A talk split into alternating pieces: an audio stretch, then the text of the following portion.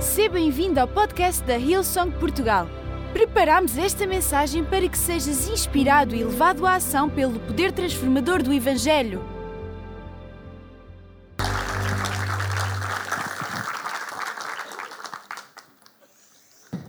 Vamos abrir a palavra de Deus no primeiro livro de Samuel. Primeiro livro de Samuel. No capítulo 17. Vocês sabem, no jardim do Éden, antes da queda do homem, antes sequer do pecado ter entrado no mundo, a Bíblia fala que já havia um adversário. A existência de um adversário é anterior à existência do pecado, da queda. Portanto, se alguém está aqui e pensa que a diversidade é fruto de alguma coisa errada que fizeste, está errado esse pensamento. Porque é anterior. E eu hoje queria falar acerca dos benefícios de um adversário. Porque se ele existe antes da queda, é porque não é necessariamente mau para a criação de Deus. Porque senão não existia. Vocês estão a entender? Não existia. Se existe antes da queda, é porque tem alguma coisa que é benéfica para a criação de Deus, especialmente para o homem. E hoje queria falar acerca dos benefícios de um adversário. Porque eu acredito e vejo isso pela palavra de Deus, que apesar de ser uma coisa num momento desagradável, apesar de ser uma coisa que nós não ansiamos, a realidade é que a adversidade traz benefícios. A adversidade traz benefícios para aquilo que é criado por Deus. Fugir da adversidade é fugir da promoção divina. Deus usa a adversidade para trazer promoção.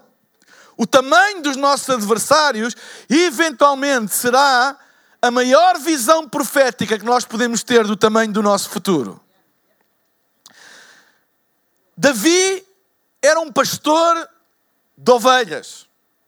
Ele era o filho mais novo de Jessé, era um pastor de ovelhas, eventualmente insignificante, eventualmente o último da sua casa, eventualmente o último a ser escolhido, e a realidade é que foi quando o profeta Samuel quis escolher um rei para substituir Saul, chamou Jessé e disse que da casa dele seria o rei de Israel, e o último que o pai Jessé pensou foi o seu último filho, o Davi. Ele era um mero pastor de ovelhas. Mas aquilo que fez com que Davi deixasse de ser conhecido como um pastor de ovelhas para ser conhecido como alguém que derrotou um gigante. Foi exatamente esse gigante. O ponto de viragem da história de Davi foi ele ter enfrentado uma adversidade, um adversário muito maior do que ele. Foi isso que mudou o rumo da história da vida dele e a maneira como as pessoas olharam para ele. Foi a adversidade, foi um adversário. A Bíblia diz, podem-me só dar um bocadinho mais de som, por favor. A Bíblia diz em Gênesis, no capítulo 3, no versículo 1, Ora, a serpente era o mais astuto de todos os animais do campo que o Senhor tinha feito. Ou seja, nós sabemos que a serpente foi o animal utilizado por Satanás para tentar o homem. E a Bíblia diz que o homem foi o expoente máximo da criação de Deus. Deus criou todas as coisas e viu que era bom, e Deus criou o homem e viu que era muito bom. Para o expoente máximo da criação de Deus, só o animal mais astuto para trazer tentação. Vocês estão a ver a relação? A relação entre o tamanho da adversidade do adversário e aquilo que Deus tem planeado para ti. Sabe, o inimigo só se preocupa a lançar as melhores tropas, as tropas especiais, contra quem realmente é uma ameaça para o seu reino. Nós temos que mudar a nossa perspectiva de adversário e de adversidade se nós queremos crescer ao nível daquilo que Deus tem para nós. É interessante que na primeira carta de Paulo aos Coríntios, no capítulo 1, no versículo, desculpa, no capítulo 16, no versículo 9, a Bíblia diz: Uma porta grande e eficaz me abriu, e há muitos adversários. É a última coisa que a gente espera ver depois de Deus abrir uma porta. É adversários. Às vezes nós oramos, oh Deus, abre uma porta, oh Deus, abre esta porta, oh Deus. Nós... E a última coisa que a gente espera é que do outro lado da porta estejam adversários. Mas o apóstolo Paulo está a dizer à igreja em Coríntios: uma porta grande e eficaz se me abriu e há muitos adversários.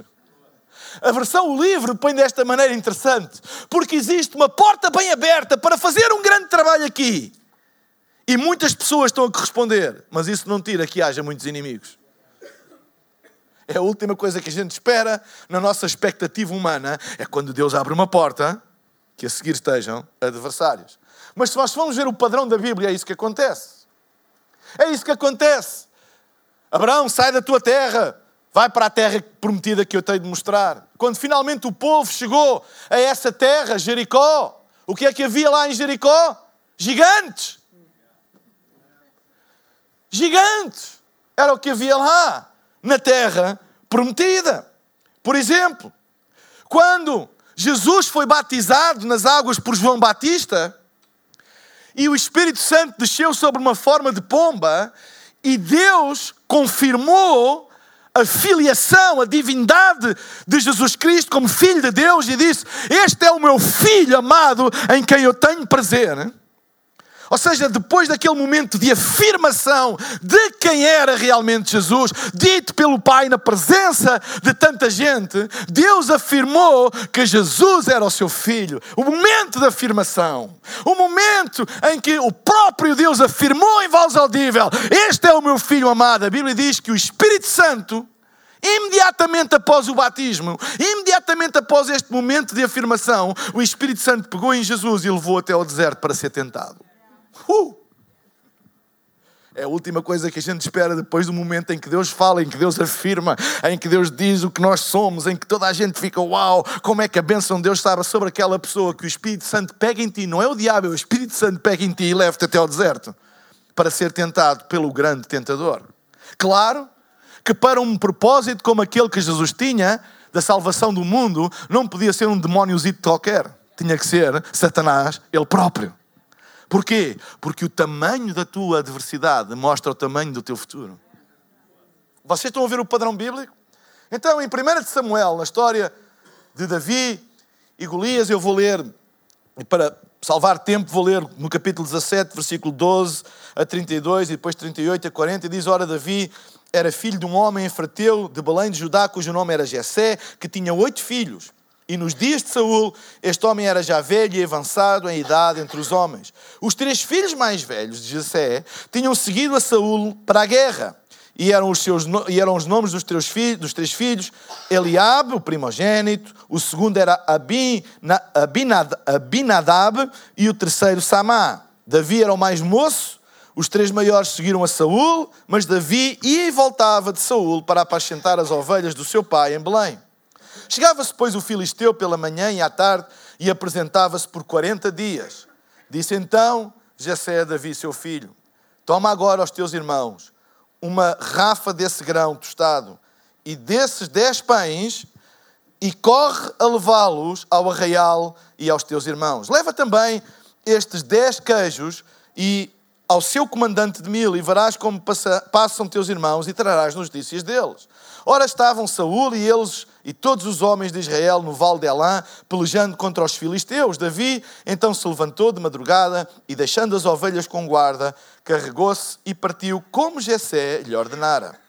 E chegou ao arraial quando o exército estava saindo em ordem de batalha e dava gritos de guerra. Os israelitas e os filisteus se punham em ordem de batalha, fileira contra fileira, e Davi, deixando na mão do guarda da bagagem a carga que trouxera, correu. Enquanto ainda falava com eles, eis que veio subindo dos exércitos dos filisteus o campeão, o gigante cujo nome era Golias, o filisteu de Gate e falou conforme aquelas palavras, e Davi as ouviu. E todos os homens de Israel, vendo aquele homem, fugiram de diante dele, tomados de pavor. Diziam os homens de Israel: Viste aquele homem que subiu? Pois subiu para desafiar Israel. Ao homem, pois, que o matar, o rei acumulará de grandes riquezas e lhe dará a sua filha e fará livre a casa de seu pai em Israel. Então falou Davi aos homens que se achavam perto dele, dizendo: Que se fará o homem que matar a este filisteu e tirar a afronta sobre Israel? Pois quem é esse incircunciso filisteu para afrontar os exércitos do Deus vivo? E o povo lhe repetiu aquela palavra, dizendo: Assim se fará ao homem que o matar. Eliabe, seu irmão mais velho, ouvindo enquanto falava, respondeu a Davi: Que fiz eu? Respondeu Davi: Que fiz eu agora? Porventura não há razão para isso? E virou-se dele para o outro e repetiu as suas perguntas. E o povo lhe respondeu como da primeira vez. Então, ouvidas as palavras de que Davi falara, foram, eles referida, foram elas referidas a Saul, que mandou chamá-lo. E Davi disse a Saul: Não desfaleça o coração de ninguém por causa dele, o teu servo irá e pelejará contra este filisteu. E vestiu a Davi a sua própria armadura, pôs-lhe sobre a cabeça um capacete de bronze e o vestiu de uma coraça. Versículo 39: Davi cingiu a espada sob a armadura e procurou em vão andar, pois não estava acostumado. Então tomou na mão o seu cajado, escolheu do ribeiro cinco seixos, cinco pedras lisas e pô-las no alforje de pastor que trazia, a saber, o surrão. E tomando na mão a sua funda, foi-se chegando ao filisteu. Li esta passagem toda porque eu quero tirar desta passagem quatro benefícios de um adversário. Quatro benefícios de um adversário. Esta é uma história muito conhecida e toda a gente conhece, não vale a pena estar aqui a dar todo o contexto desta história. A realidade é que havia um gigante nos filisteus, com cerca de 3 metros de altura, eh, muito experimentado em combates corpo a corpo, pudera, e que desafiou alguém de Israel para evitar um banho de sangue. E não havia ninguém em Israel que se oferecesse. E a realidade é que Davi se ofereceu e perante essa história toda, ele se ofereceu para lutar contra uh, o gigante. Nesta passagem, a primeira coisa que eu vejo que um adversário faz é que adversários criam movimento. Adversários criam movimentação. Sabem, as coisas têm uma ordem. E a ordem normal das coisas era como eles estavam, fileiras por fileiras, para combater o uh, exército filisteu, o que era normal, era assim que era normal. Mas de repente, do meio dos filisteus, sai um adversário maior do que aquilo que eles estavam a pensar e diz assim: Ok, não há guerra nenhuma se vocês enviarem alguém para combater comigo. E aquilo trouxe uma movimentação em Israel. Trouxe, em primeiro trouxe pânico, porque ninguém queria enfrentar, enfrentar aquela bizarma, ninguém queria enfrentar aquele brutamontes, ninguém queria enfrentar uma, uma, uma, uma, desculpa, uma besta de 3 metros de altura, não é experimentado, ninguém queria isso. E aquilo trouxe movimento. Embora no início um movimento com ansiedade, um movimento com medo, mas aquilo mexeu e mexeu de tal maneira que eles próprios procuraram entre eles encontrar alguém. O próprio Saúl ofereceu uh, uh, acumular de riquezas quem, quem se chegasse à frente. Até a filha ele ofereceu. Está lá escrito. Até a filha ele ofereceu. E mesmo assim ninguém, ninguém nem pelo dinheiro, nem pela, pela, pela relação com a filha e todo o status quo que poderia advir de alguém uh, uh, se casar com a filha dele, nem assim ninguém se chegou à frente. Aquilo criou movimento. Até que se chegou Davi. Sabem? A oposição obriga-nos a mexer. A oposição mexe com o nosso conforto.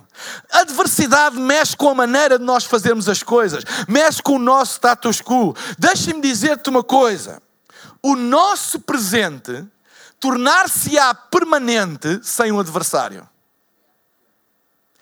Sabem qual é a melhor definição de estagnação?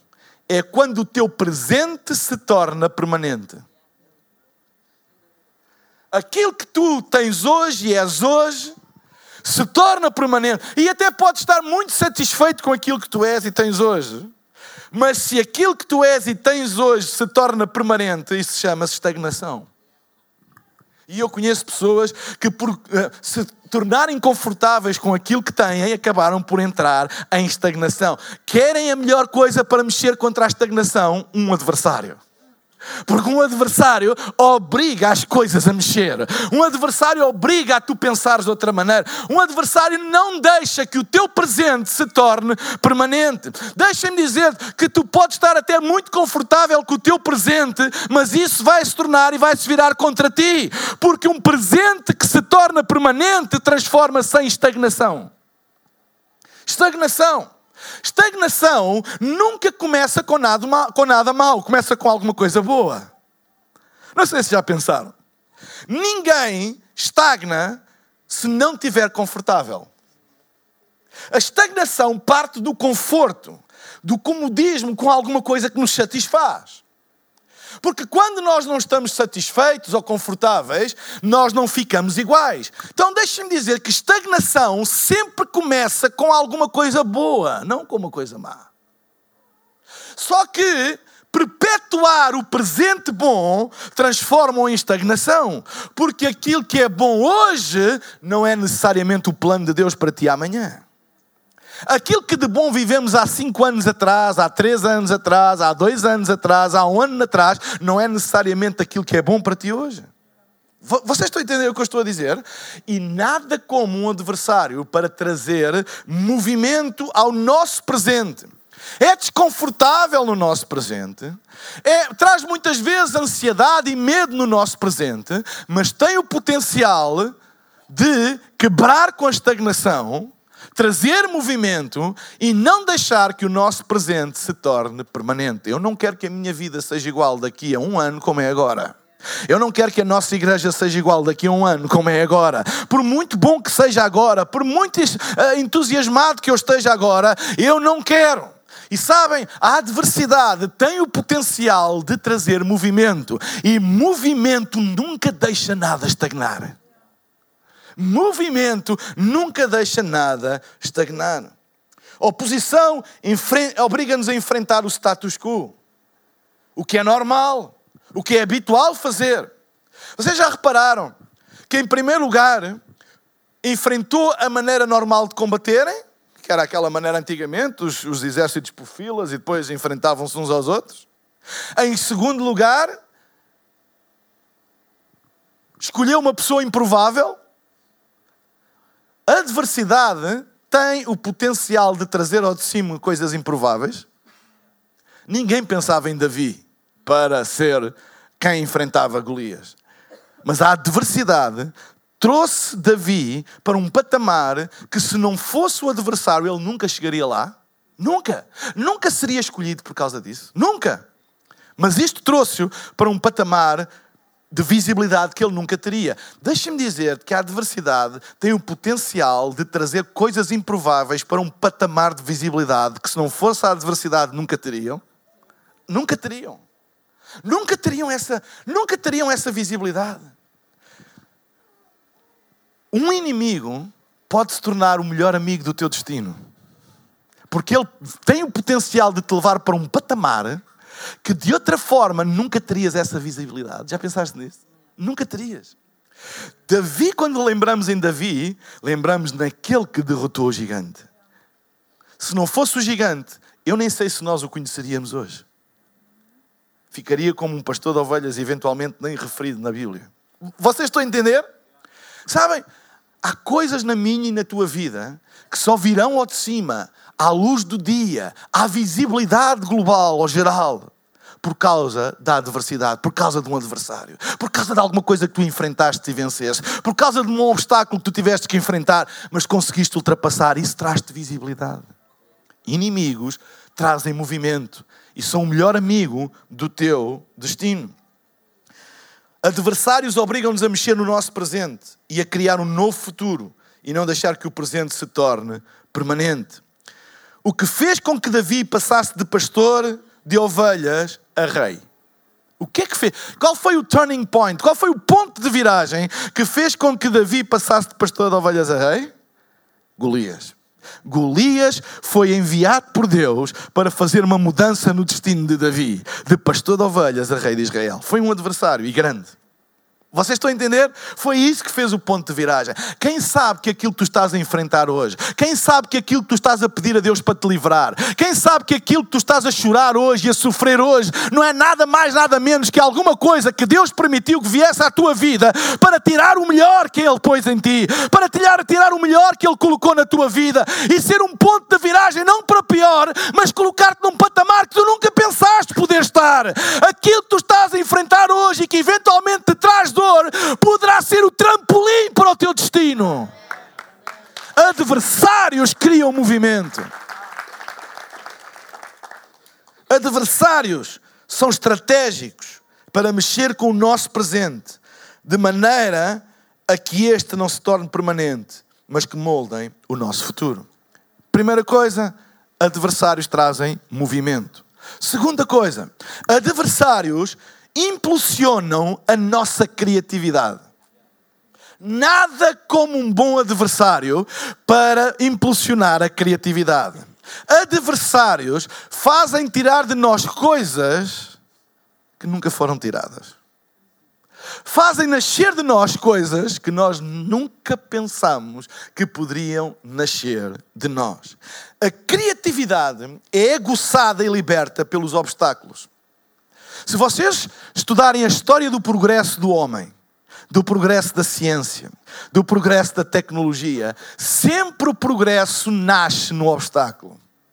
Sempre o progresso nasce na impossibilidade. Sempre o progresso nasce quando se enfrenta uma coisa que até então se diria é impossível ultrapassar. É aí que nasce o progresso. Eu creio que há uma relação entre a presença de Deus e o impossível. Eu creio quando Deus se manifesta, o impossível se manifesta também. Não estranhes se tu andas no caminho de Deus que coisas impossíveis comecem a aparecer à tua frente. Não estranhes se tu andas no caminho de Deus que obstáculos intransponíveis aos olhos da altura em que tu estás a viver, obstáculos intransponíveis se apareçam à tua frente, porque se tu andas com Deus, o impossível vai andar de mão dada. Só que o impossível, aos olhos do nível onde nós estamos agora, não parece nada de bom. Parece um obstáculo intransponível. Mas Deus vai usar esse obstáculo para tirar dentro de nós criatividade, tirar dentro de nós potencial que de outra maneira não conseguíamos tirar. Inimigos é como aquela mão que aperta a pasta de dentes para tirar a pasta que está lá dentro. Tu só tiras a pasta que está lá dentro quando apertas. Se tu não apertares, nada sai. É bonitinha. Não, não sei como é com vocês. Quando a gente tira assim uma pasta toda. Não é? Toda bonita. Quando ela é apertada, não tem beleza nenhuma, não é? Está ali toda. Mas a sua utilidade, a sua, a, a, a sua função, ela acontece quando nós apertamos. Quando a nossa vida é apertada por um adversário, Deus retira o melhor que nós temos de nós. E sabem uma coisa? Deus tem mais consciência, ou Deus tem total consciência daquilo que Ele colocou dentro de ti, ao contrário de ti. Há coisas que estão dentro de ti que tu não sabes que tens. Sabem, eu tenho descoberto ao longo da minha vida que eu tinha coisas que eu não sabia que tinha. Umas boas e outras más. Mas a adversidade trouxe-as cá para fora. Umas para eu corrigir, outras para eu ir mais longe. Então, um adversário tem a capacidade de tirar de nós criatividade. Deixem-me dizer-vos o seguinte, e espero que entendam o contexto daquilo que eu vou dizer. Amigos trazem conforto, Inimigos trazem criatividade. Amigos trazem conforto, adversários trazem criatividade. Há alturas na vida que, mais do que um amigo, tu precisas de um adversário. oh, oh. Sabem? Às vezes, como pastor e lidar com pessoas, tudo aquilo que as pessoas procuram, e não está incorreto, é conforto. Mas às vezes é preciso uma boa apertadela da bisnaga. Para que alguma coisa boa saia de lá. Porque o conforto não faz tirar aquilo que tu tens dentro de ti de melhor. E há gente que vive confortável demais e não tira cá para fora aquilo que Deus colocou dentro de ti e precisam de uma boa adversidade. Não sei se me estou a fazer entender. É que o conforto é bom e nós precisamos dele, mas viver de conforto é viver aquém do nosso potencial. É por isso que há pessoas que pensam, e claro que é, a igreja é um local de conforto confrontar os feridos, confortar os oprimidos, confortar os magoados. Mas também, deixem-me dizer, é, a, a, a igreja é um lugar para confortar aqueles que estão em desconforto e desconfortar aqueles que estão em conforto. A igreja é um lugar de trazer conforto àqueles que estão em dor e trazer desconforto àqueles que estão too cool. E eu oro a Deus para que Deus ponha pastores, pregadores, que não só tragam conforto, mas que de vez em quando também apertem a pasta de dentes para que tragam cá para fora o melhor que tu tens em ti. E que tu não vivas aquém daquilo que Deus tem para a tua vida. Vocês estão a entender o que eu estou a dizer? É tão importante nós entendermos isso. A adversidade obriga-nos a puxar pela nossa criatividade. As maiores obras criativas da humanidade nasceram de grandes adversidades, de impossibilidades, de pessoas se depararem com coisas que até então eram ditas impossíveis. Certo? Eram ditas impossíveis. Até que alguém criativamente inventou qualquer coisa e que deixou de ser impossível. O que é que trouxe isso cá para fora? Uma necessidade, uma adversidade. Nunca nada novo é criado se primeiro não houver uma necessidade. A necessidade faz com que a criatividade seja, seja aguçada. Se não houver necessidade, não há poder criativo. Sabem? Há necessidades e há necessidades. Há necessidades que nós dispensamos mas há necessidades que são fruto do plano de Deus. Eu espero não estar a escandalizar alguém, mas há necessidades que Deus permite que venham à tua vida para tu perceberes que tu tens mais dentro de ti do que aquilo que tu pensas. Amém? E quando a Bíblia diz que Deus supre todas as nossas necessidades, é verdade. Como é que Ele supre? Criatividade sempre foi a resposta de Deus para a necessidade. No princípio criou Deus os céus e a terra. A terra era sem forma e vazia, e havia trevas sobre a face do abismo. Esta era a realidade. E disse Deus: haja luz, e houve luz. A criação de Deus começou com trevas e uh, vazio uh, e sem forma, vazia Certo? Foi assim que começou. E disse Deus: haja luz. E houve luz. A criação de Deus, a criatividade divina, sempre vem de uma necessidade. E viu Deus que não era bom o homem estar só. E da costela do homem criou a mulher. A criatividade divina veio de uma constatação, de uma necessidade. Porquê? Porque adversidade e necessidade aguçam o espírito criativo. É por isso que crianças educadas, sem nunca terem que lutar por nada, nunca vão aguçar o seu espírito criativo. É por isso que essa coisa de um cristianismo de bebezinhos até aos, aos 50 anos, há pessoas com 10 anos de crente e ninguém cuida de mim, ninguém cuida de mim. Ei! Tu nunca vais crescer se tu não perceberes que de ti mesmo tu tens que enfrentar as tuas próprias coisas.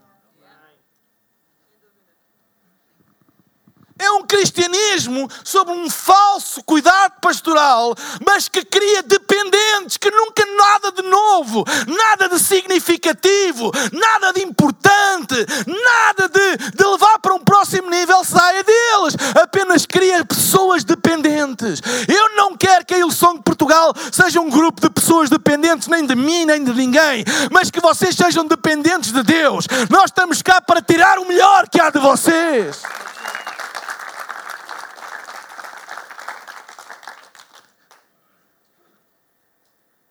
Nós temos mais dentro de nós do que aquilo que nós pensamos. Há coisas escondidas dentro de nós que só um adversário consegue tirá-las cá para fora. Terceira coisa que eu vejo aqui. Vocês lembram-se? Davi, ele tentou combater com a armadura que era a normal, a armadura de Saul, mas o espírito criativo disse: Não, eu não, isto não tem a ver comigo. E ele derrotou Saul com cinco pedras e, e, e uma funda. Certo? Golias, desculpem. Com cinco pedras e uma funda. Criatividade. usou aquilo que tinha. Certo? Não usou. Ele disse: Oh Deus, se me deres um míssil nuclear, eu derroto aquele gigante.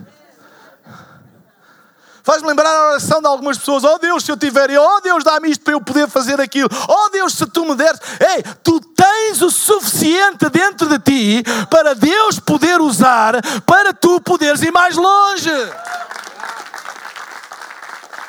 Terceira coisa, adversários tornam-nos conscientes das nossas fraquezas. Hum. Sabem? Um grande problema da nossa vida ou o grande problema da nossa vida não é ter fraquezas.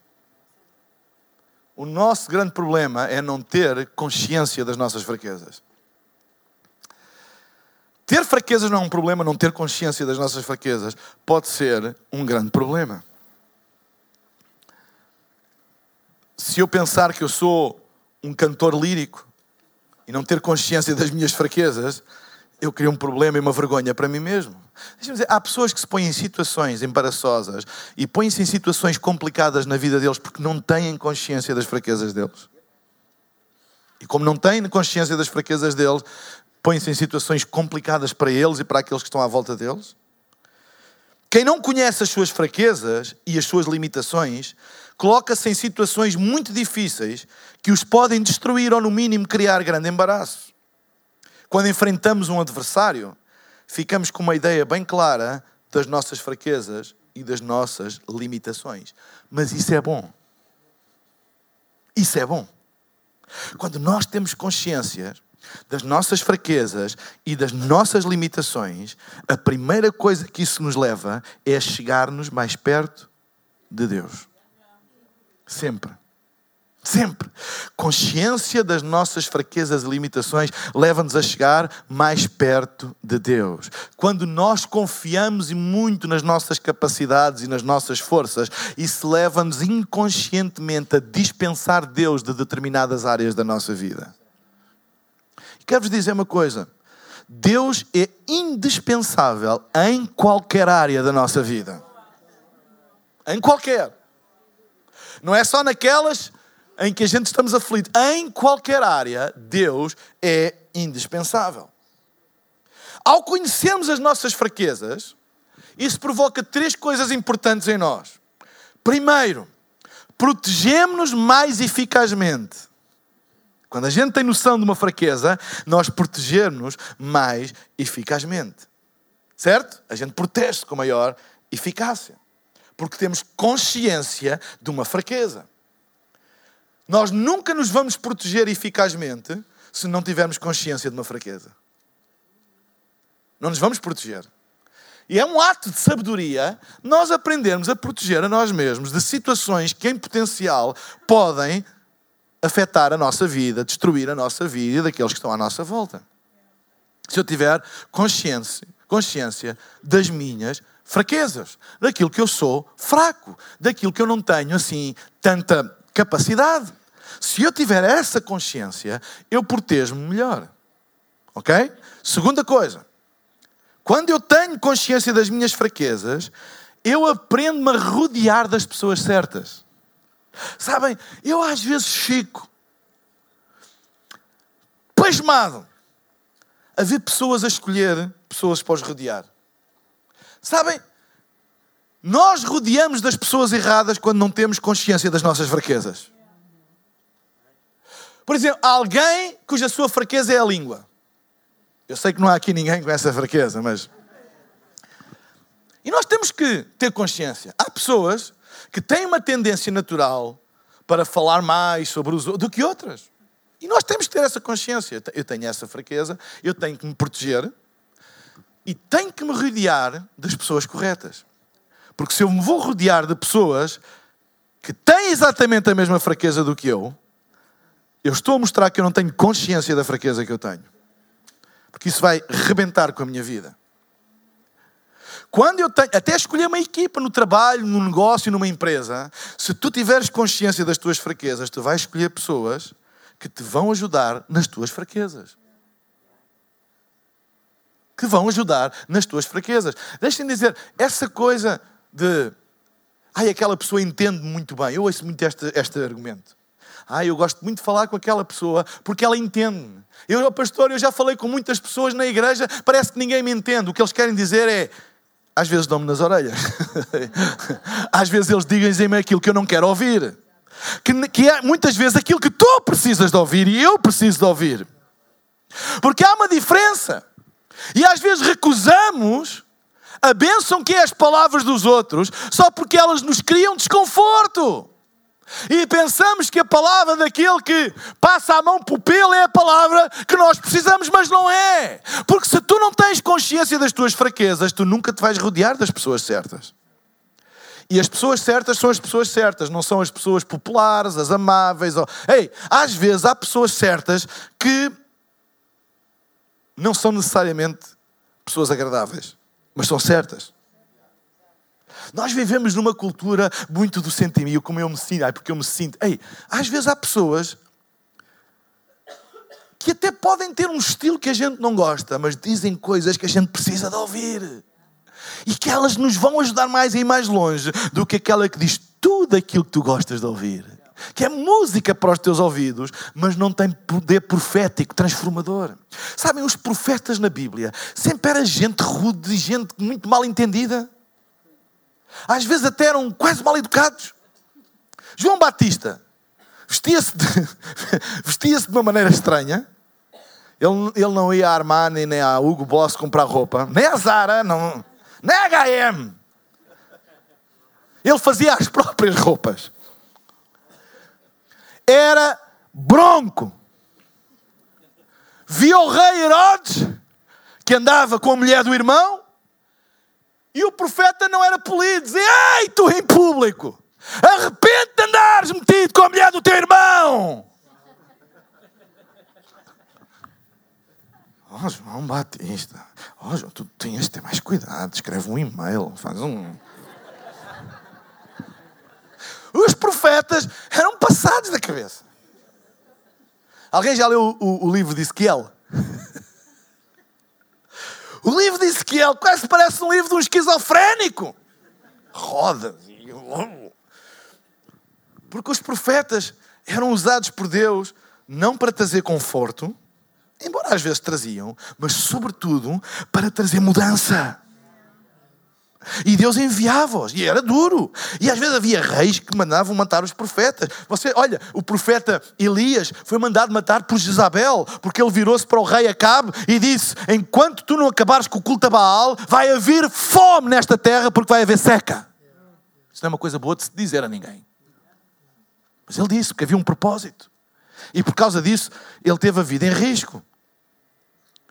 Isto quer dizer o quê? Quer dizer que muitas vezes, se nós, sabem, nós precisamos de ter consciência das nossas fraquezas. E ter consciência das nossas fraquezas é uma coisa que nos custa. Porque a gente gosta mais de ter consciência das nossas coisas fortes. Pai, eu sou muito bom nisto, pai, eu sou muito bom naquilo. Mas há sempre coisas que nós não somos. E às vezes Deus envia profetas, desgraçados. Às vezes não profetas de púlpito, mas profetas nos relacionamentos, e Deus envia para dizer coisas que tu não gostas de ouvir, mas tu precisas de ouvir. E que eu preciso de ouvir. Sabem? Então, conhecer as nossas fraquezas ajuda-nos a proteger mais eficazmente, ajuda-nos a nós nos rodearmos mais corretamente e, em terceiro lugar, ajuda-nos a sempre sermos humildes. Sempre. Quer aqui, quer aqui.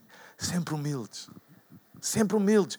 Sabem, uma pessoa arrogante, a arrogância é uma manifestação de ignorância. A arrogância é uma manifestação de ignorância de quem tu és.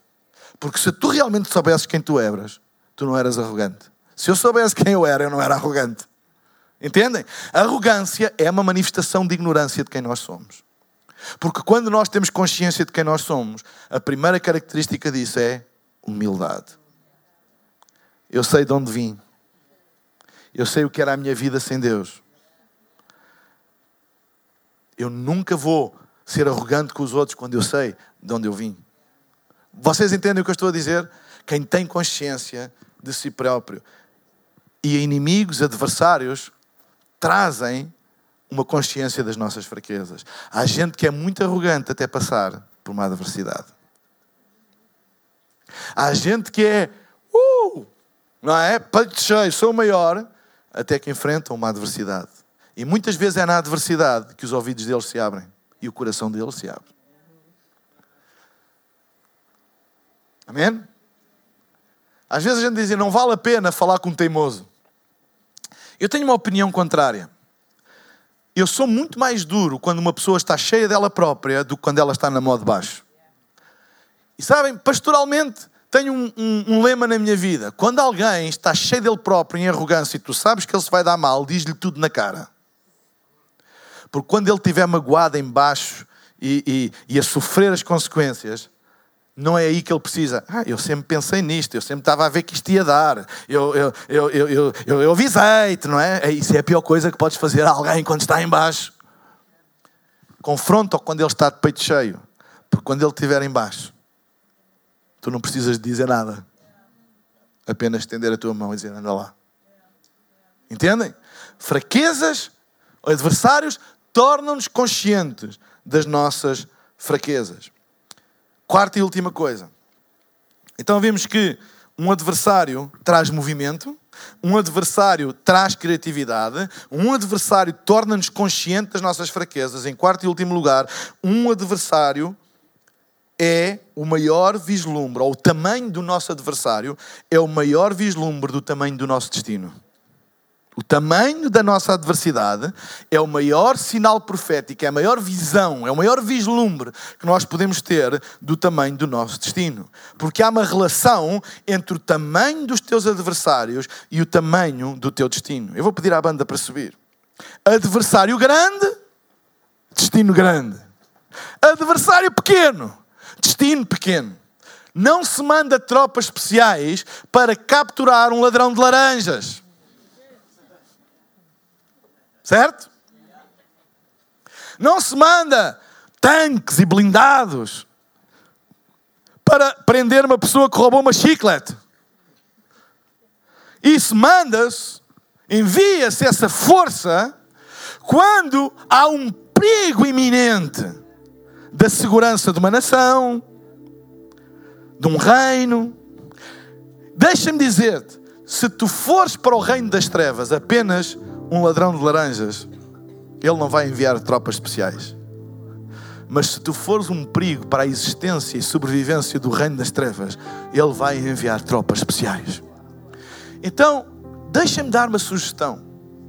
Quando a adversidade chegar à tua vida, em vez de nos queixarmos e dizermos porque eu, Porquê comigo, Deus? Se eu tenho sido tão fiel a Ti, porquê é que isto aconteceu na minha vida? Se tu mudares a tua perspectiva, dizes assim: Uau, se isto está a vir à minha vida, é porque há qualquer coisa que eu ainda não sei, que Deus não me mostrou.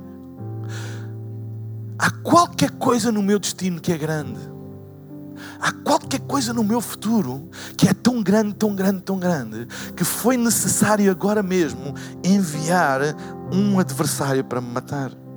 Faz-me lembrar o, o, o filme O Exterminador. O Exterminador foi enviado ao passado para matar uma criança que no futuro iria ser o líder da rebelião, ao lado do que era. Então mandaram aquele Arnold Schwarzenegger, exterminador, com aquelas capacidades todas letais para matar uma criança. E criança não tinha consciência. Me querem matar a mim. O que é que eu fiz? Roubei uma pastilha, não é? E até lá uma parte em que a mãe pergunta: O que é que tu fizeste? Não é? Tipo, algum delito menor.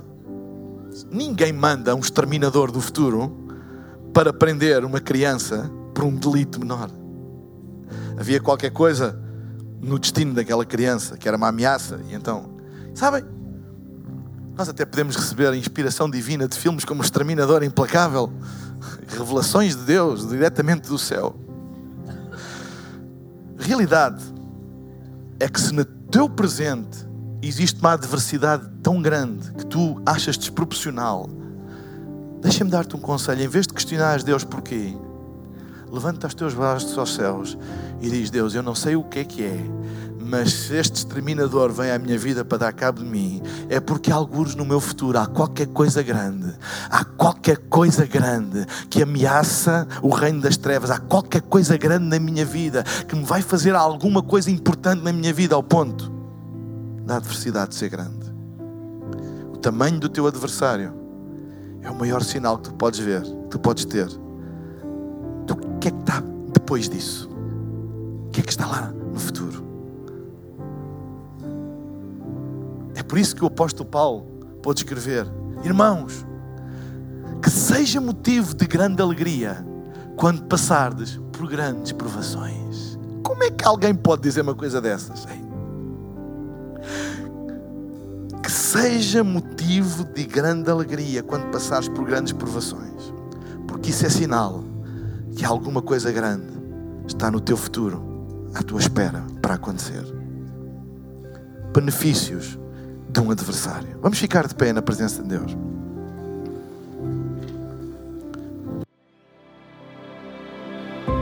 Esperamos que esta mensagem tenha sido desafiante e inspiradora.